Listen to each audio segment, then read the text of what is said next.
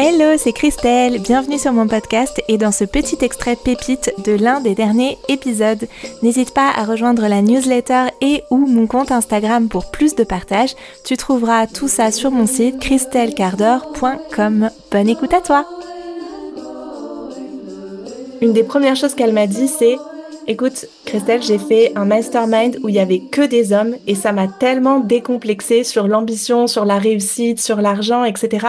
Et cette phrase qu'elle m'a dite, elle m'accompagne depuis le début de, de, de mon activité ou de mon aventure entrepreneuriale, de me dire, nous les femmes, on n'ose pas assez en fait, on n'a pas assez d'ambition ou on la cache, tu vois, un petit peu.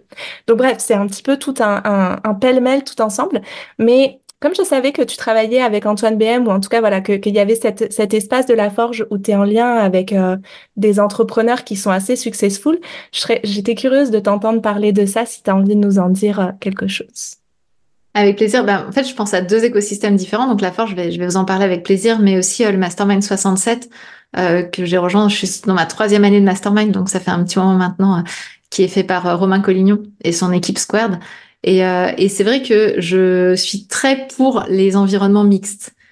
Euh, parce qu'effectivement, alors en fait j'aime bien les deux en réalité. Moi j'aime bien la non-mixité choisie et j'aime bien la mixité.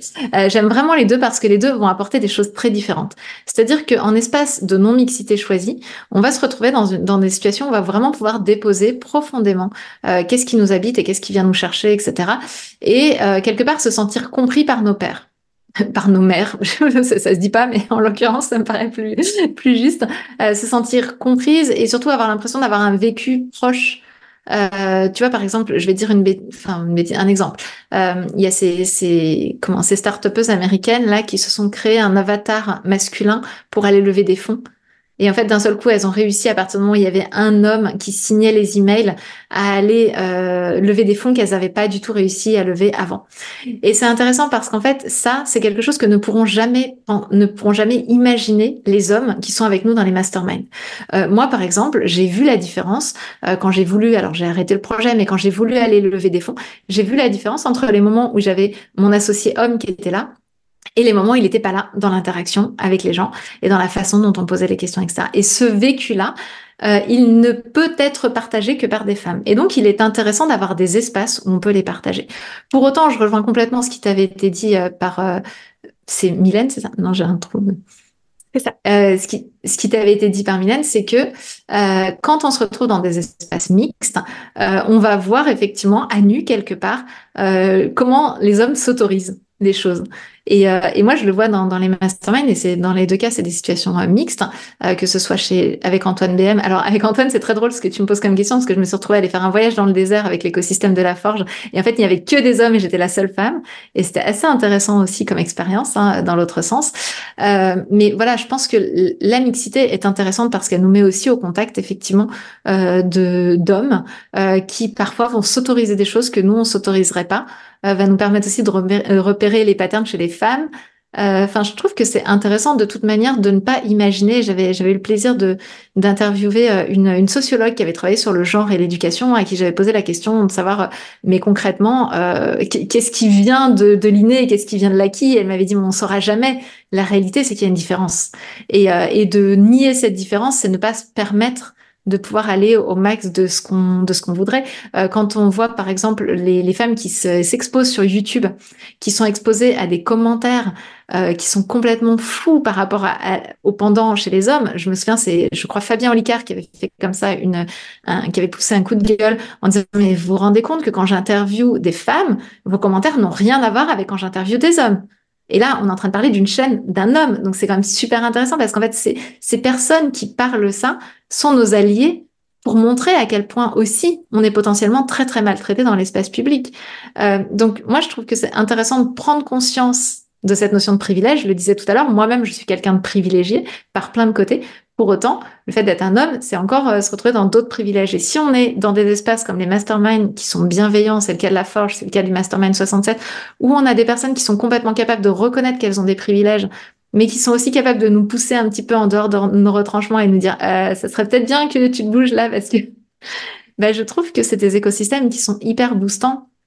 Et euh, moi, j'apprécie beaucoup. Pour autant, qu'on soit dans des écosystèmes où les hommes sont nos alliés, c'est-à-dire où encore une fois, ils reconnaissent quand même leur euh, situation de privilégié parce que j'ai vu certains masterminds, j'ai échangé avec des amis qui étaient dans certains masterminds où il y avait un petit peu euh, la lutte de la testostérone, etc. et que cette notion-là de privilège de base était pas du tout euh, reconnue euh, était pas du tout entendable. En fait, c'est ça le truc. Parce que qu'il soit pas reconnu, moi, je peux comprendre que chacun en soit là où il en est. Mais ce qui est intéressant, c'est d'être dans des écosystèmes où on puisse le parler et où on puisse le dire.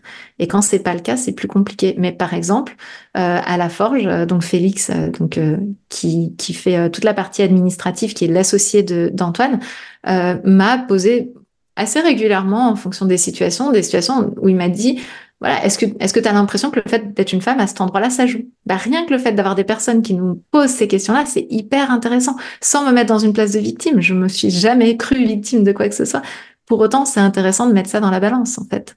Donc, euh, donc voilà. Et donc pour répondre un petit peu à ta question sur l'écosystème, donc la forge, euh, effectivement, c'est toute la partie administrative et surtout la partie financière, euh, l'accompagnement pour structurer. et puis moi, j'aime bien dire d'avoir un soutien où on peut vraiment se déposer. Quand je reçois aujourd'hui euh, une lettre de demande d'information de l'administration fiscale, eh bien, c'est Félix qui récupère et qui me dit t'inquiète, je gère. Et ça, euh, ça fait beaucoup, beaucoup de bien. Et puis à côté de ça, eh bien, effectivement, euh, on, est, on est régulièrement en live avec les autres, avec les autres talents de la Forge. Euh, avec Antoine, avec Félix, et on peut amener euh, nos questions de stratégie, de euh, qu'est-ce qu'on peut faire, voilà. Et il y a, y a, cette discussion à bâton rompu sur ce que faisons, ce que nous faisons les uns les autres pour pouvoir s'aider. C'est aussi ce qu'on retrouve dans le mastermind. Et pour moi, ce sont des écosystèmes qui sont hyper prolifiques et, et je pense que j'aurais jamais fait tout ce que j'ai fait aujourd'hui si j'étais pas dans des écosystèmes comme ceux-là. C'est déjà la fin. Tu peux écouter l'épisode en entier sur le podcast et découvrir les notes de cet épisode sur mon blog à christelcardor.com. À très vite sur le podcast ou sur les réseaux. Ciao ciao